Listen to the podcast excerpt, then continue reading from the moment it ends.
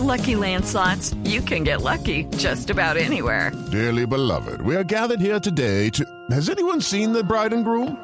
Sorry, sorry, we're here. We were getting lucky in the limo and we lost track of time. No, Lucky Land Casino, with cash prizes that add up quicker than a guest registry. In that case, I pronounce you lucky. Play for free at LuckyLandSlots.com. Daily bonuses are waiting. No purchase necessary. Void were prohibited by law. 18 plus. Terms and conditions apply. See website for details. A propósito del gobierno, Transparencia Internacional, que es una ONG dedicada a estos temas, alerta por la concentración de poder desde la presidencia de la República en Colombia. Andrés Hernández dirige Transparencia en el capítulo Colombia. Señor Hernández, buenos días. Muy buenos días, Néstor. Muchas gracias por este espacio. ¿Cuál es la concentración del poder que están viendo ustedes? This podcast is sponsored by Ramp. Are you the decision maker in your company? Consider this. For the first time in decades, there's a better option for a corporate card and spend management platform. Meet Ramp, the only corporate card and spend management system designed to help you spend less money so you can make more. Most corporate credit cards offer points as incentives, but those points amount to less than their worth in real cash value. Ramp's business cards offer you cash back, real money in your pocket. Plus, you control who spends what with each vendor. And Ramp software collects and verifies receipts automatically, which means you'll stop wasteful spending and close your books in hours instead of days. Businesses that use Ramp add up to 5% to their bottom line the first year. If you're a decision maker, adding Ramp could be one of the best decisions you've ever made. And now get $250 when you join Ramp for free. Just go to ramp.com slash easy. Ramp.com slash easy. R-A-M-P.com slash easy. Cards issued by Sutton Bank and Celtic Bank members of FDIC terms and conditions apply. Estamos haciendo un, eh, una manifestación de preocupación alrededor de la eh, un conjunto de factores que hemos venido monitoreando desde hace varios meses y que llevan a este eh, planteamiento de una creciente concentración de poder en el Ejecutivo. Nuestro sistema eh, democrático ya le da unas amplias facultades al, al, Ejecutivo, pero lo que vemos es que este año, además de las facultades extraordinarias que ha tenido eh, presidencia y el Ejecutivo en su conjunto para atender la pandemia, eh, hay otros elementos que se configuran para hacer este planteamiento. Entramos en eh, una mayor cercanía entre el gobierno nacional, las mayorías en el Congreso, algo que no habíamos visto en los años eh, anteriores de, de, esta administración. A esto ¿Cómo que, no habíamos visto, ¿Cómo que no habíamos visto en los años anteriores? ¿El gobierno Juan Manuel Santos no armó una coalición igual o más grande? Eh, me refería al, al, a la administración del, del presidente Duque, pero precisamente, digamos, junto con este tema, más otros elementos eh, algunas acciones cuestionadas de parte del gobierno nacional frente a libertades de expresión, de participación, de, de, acceso a la información pública, un debilitamiento de la autonomía, de la capacidad de los órganos descentralizados. Y lo que hemos visto en las últimas semanas que llevan a configurar un panorama de personas muy cercanas en los órganos de control y de Fiscalía General de Nación al Poder Ejecutivo. Entonces la alerta que hacemos es que este conjunto de factores están planteando una concentración de, de, poder preocupante en el Ejecutivo.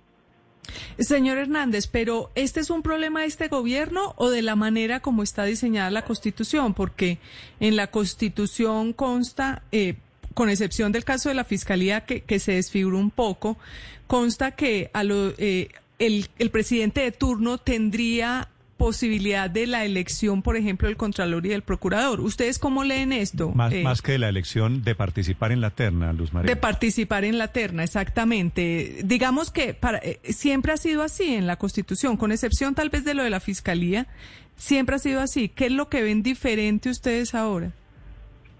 Son, son dos cosas y yo creo que hay, hay mucha, muchos elementos que ustedes plantean que son muy importantes eh, tener en cuenta. Efectivamente, los diseños institucionales permiten que esta situación eh, haya dado lugar y nos hace el llamado a poder eh, repensar, revisar si es necesario esos diseños institucionales que son como ustedes los explican. El, la Constitución le da una facultad al presidente de la República para hacer estas nominaciones.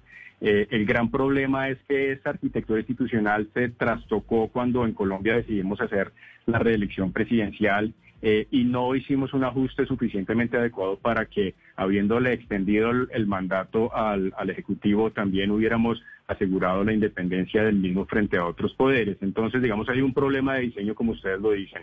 Pero por otro lado, también llegamos a, a una realidad, si quieren, eh, de lo que ha sucedido en este gobierno, que puede ser un poco distinto a lo que ha sucedido en otros, aunque otros presidentes también han contado con personas en órganos de gobierno cercanas a, ellos.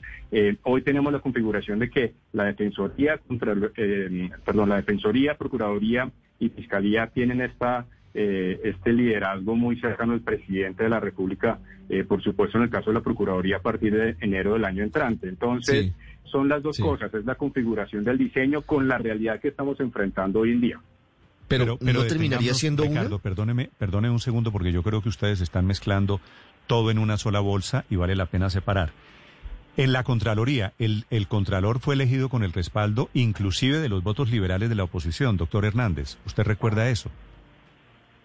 Sí, por supuesto. Ahora no, eh, no, no, me, no estaba haciendo referencia a la Contraloría. Fue ahí un lapsus entre órganos de control. Pero Ah, eh, usted tiene razón. La Y en Contraloría, el tema digamos, de la Defensoría del Pueblo, el defensor del pueblo, el nuevo defensor del pueblo elegido la semana pasada, el doctor Camargo, no ha tenido ninguna relación con el gobierno. Al contrario, viene el origen es del partido de la U. Eh, tiene, digamos, quería hacer el punto sobre la Contraloría porque me parece importante. En Colombia hicimos una apuesta alrededor de fortalecer el proceso de elección de la Contraloría. Eh, cuando hablamos de cuáles diseños institucionales podríamos estar revisando, podríamos ver la experiencia de lo que está funcionando bien e incluso podría mejorar para el caso de la selección de Contralor. Digamos que ha habido un proceso meritocrático bastante interesante que puede me- mejorar, por supuesto, pero Ah, pasando pero al entonces otro la, caso... la- la de- crítica es al gobierno o a la Constitución. La crítica es a la situación que se está configurando el día de hoy. Entonces, me parece interesante como ustedes plantean, bueno, sí, aquí hay varios elementos, pero es que necesitamos verlos en su conjunto. Y entonces, eh, em, a lo que vamos es a plantear una alarma de un riesgo que nos preocupa y es que la distancia entre el Ejecutivo y otros ámbitos del poder público eh, Sí. se está reduciendo y está en riesgo de que Pero- en la práctica pueda haber menos control.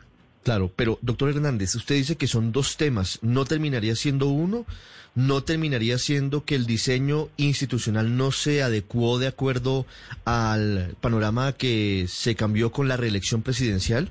Porque en últimas, si el presidente de la República está facultado para nominar directamente y para incidir en las elecciones, pues de alguna manera, pues lo hace, no, no, no tiene ningún impedimento para hacerlo. ¿O cuál es el reclamo que le hacen directamente al presidente o al gobierno nacional? Aquí hay, digamos, volvemos sobre el punto de los diseños institucionales, en eso estamos de acuerdo, creo que ustedes también lo están explicando bastante bien. Eh, lo que no podríamos eh, dejar únicamente a merced de diseños y cambios normativos es llegar al completo detalle de cómo hacer estos procesos. Entonces, a lo que quiero llegar es que el diseño institucional se complementa con la forma de actuación de quienes nominan en este caso y quienes deciden alrededor de estos cargos.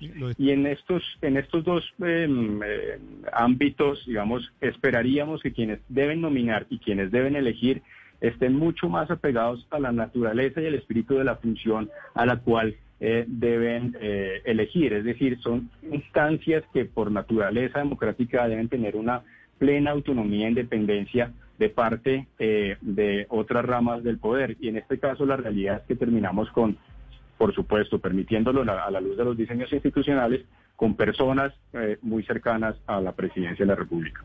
Doctor Hernández de Transparencia Internacional en Colombia, gracias por acompañarnos esta mañana. A ustedes muchas gracias. Hey guys, it is Ryan. I'm not sure if you know this about me, but I'm a bit of a fun fanatic when I can. I like to work, but I like fun too. It's a thing. And now the truth is out there. I can tell you about my favorite place to have fun. Chumba Casino. They have hundreds of social casino style games to choose from with new games released each week. You can play for free anytime, anywhere. And each day brings a new chance to collect daily bonuses. So join me in the fun. Sign up now at chumbacasino.com. No purchase necessary. Group. Void were prohibited by law. See terms and conditions. 18 plus.